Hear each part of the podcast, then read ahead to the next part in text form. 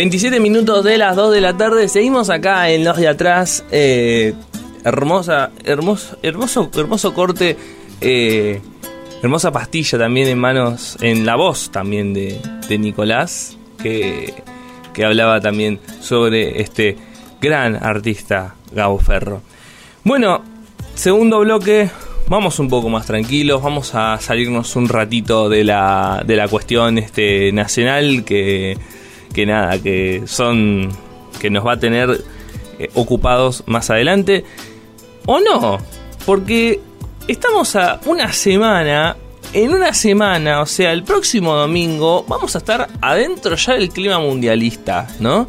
Primer partido del Mundial, Argentina va a jugar el 22, si no me estoy equivocando, 22 o 22 creo. Em, así que vamos entrando al clima mundialista. Pero bueno, hablemos de ambiente hablemos de ambiente, hablemos de la COP27. La COP27, que es, este, para quien no conoce, la conferencia de las Naciones Unidas sobre el clima, este año se realizó en Egipto, en la ciudad de Sharm el Sheikh. Eh, es del 6 al 18 de noviembre. Em, que tiene sus cosas, ¿no? No, no, no, voy, a, no voy a decir que, que no, tiene sus cosas, ¿no? Eh, arranquemos con el discurso de Joe Biden. Joe Biden, el presidente de los Estados Unidos, que esta semana tuvo un resultado ni en las elecciones de medio término, en las elecciones legislativas, donde esperaban que los republicanos le pegaran una paliza. No pasó, no pasó. Así que Joe Biden ahora está un poquito, no digamos fortalecido, porque empatar no es lo mismo que ganar, pero viene bien. Biden habló en su declaración que la crisis climática tiene que ver con la seguridad del ser humano, con la seguridad económica, la seguridad medioambiental, la seguridad nacional y la vida del planeta. E insistió que todos los países deben hacer más, ¿no? Bueno, arranquemos por casa, Joe.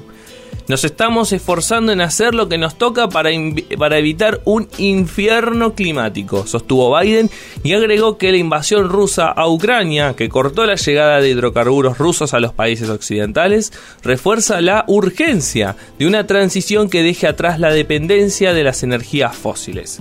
Una cuestión incómoda que evitó Biden en su discurso fue la creación de un fondo que compense a, a los países en vías de desarrollo por las pérdidas y daños del cambio climático, ¿no? Formalmente todavía hay un plazo de dos años para llegar a un acuerdo, ¿no? Pero bueno, vamos, vamos a ver. A ver, para que tengan una idea.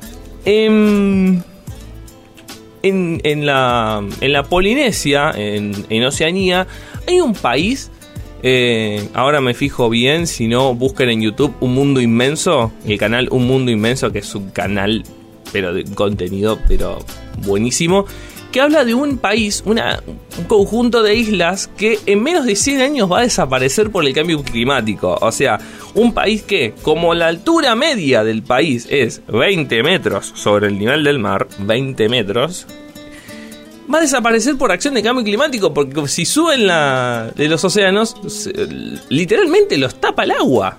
Literalmente.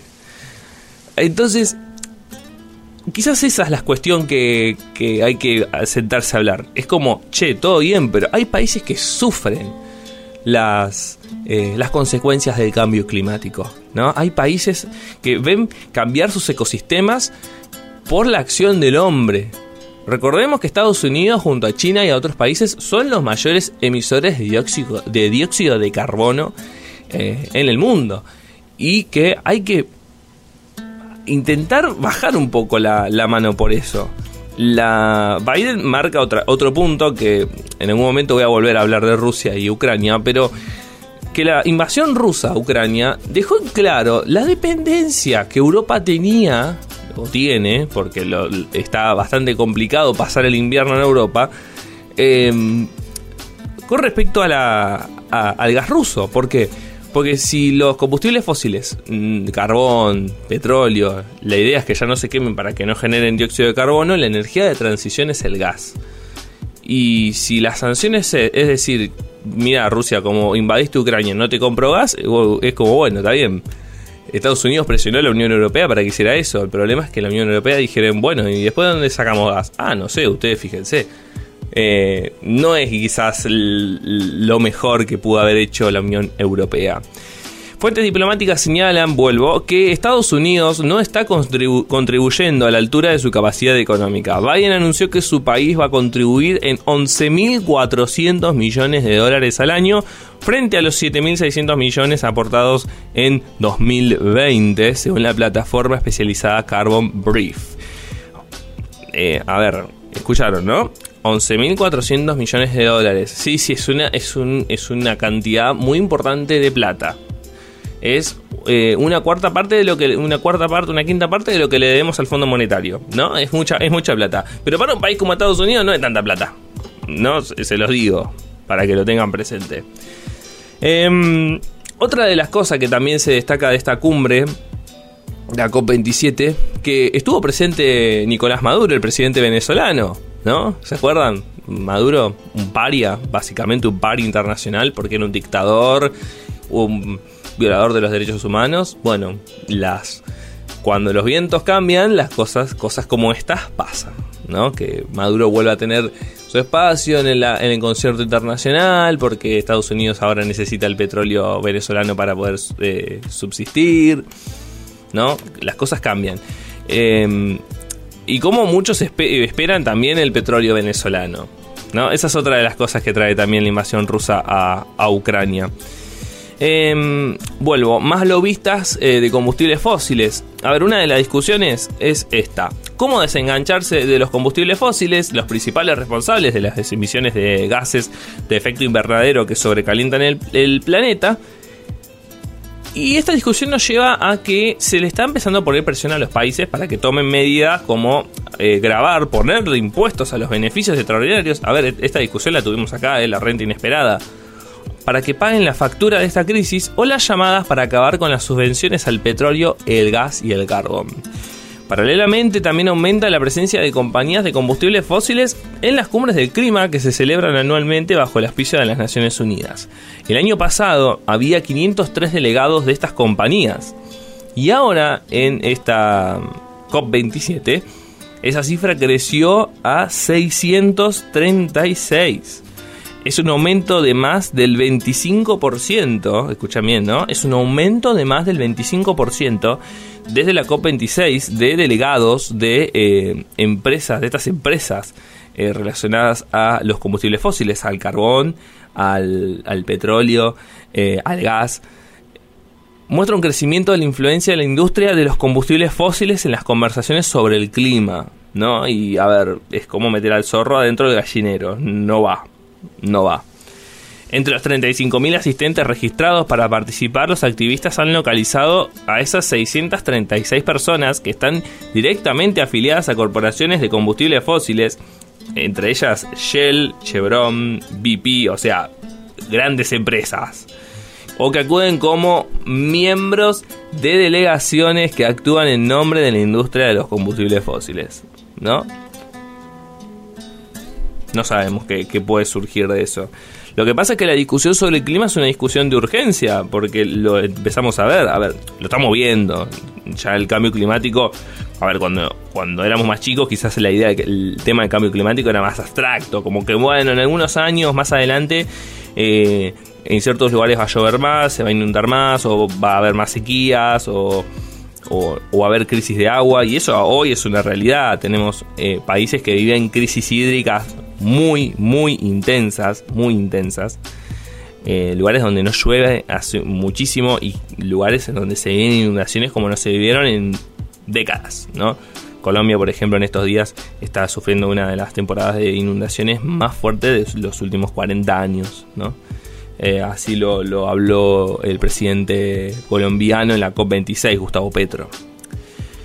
Cierro con, un, con una cuestión más este, de, nuestro país, ¿no? Porque también estuvo por ahí el secretario de Agricultura, Ganadería y Pesca de la Nación, Juan José Bailo, eh, y empezó a, hablar del tema mm, que convoca a la COP27, ¿no?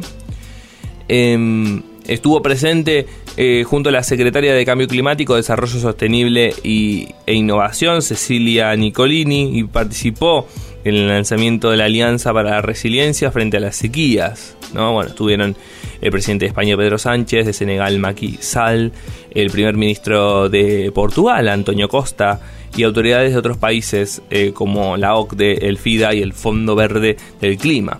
La recurrencia cada vez más frecuente y virulenta de eventos climáticos extremos como la sequía afectan seriamente al sector agroalimentario en su objetivo de producir alimentos sanos, seguros y producidos de forma sostenible.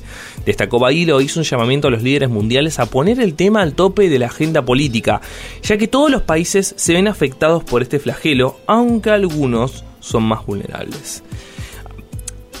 Acompañado por, la, por el subsecretario de Coordinación Política, Ariel Martínez, Bailo destacó la importancia de trabajar junto a la comunidad internacional en financiamiento climático.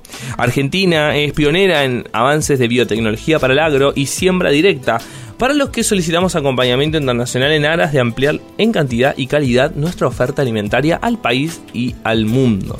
A ver, ¿por qué es importante también hablar de esto? Porque eh, uno puede decir cambio climático, elevación de los niveles de los mares y bueno, no mucho más.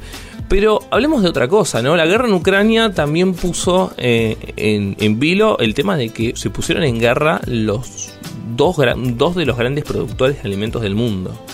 Y por eso subieron los precios de los alimentos. Y si tenés otros mercados como la Argentina, en donde podés producir y exportar, y te cae una sequía como la que está pasando hoy en el campo argentino, también tenés que hablar de cambio climático ahí. O sea, porque mucha gente piensa cambio climático, ecología, medio ambiente, es como lo ven como tema de gasto, lo ven como tema de, plata tirada y no es así, no es plata tirada. Porque ahora pasan estas cosas, el campo va a tener pérdidas por millones de dólares porque no por la sequía, porque no va a poder cosechar lo que esperaban, ¿no? Eh, entonces, hablar de cambio climático, hablar de ambiente es importante es importante en esta situación. Así que nada, la COP27 va a terminar en estos días. Em, ahí eh, en Egipto. Esperemos que los resultados sean un poquito mejores que los de Glasgow, que los de las COP26. Que los países avancen en un, más firmemente, esperemos, es nuestro deseo porque es la casa de todos. Y nada, tenemos que hablar en términos fuertes. Biden lo dijo. Eh, se trata de trabajar para evitar el infierno climático, que si no hacemos nada, dentro de poquito va a ser una realidad bien palpable.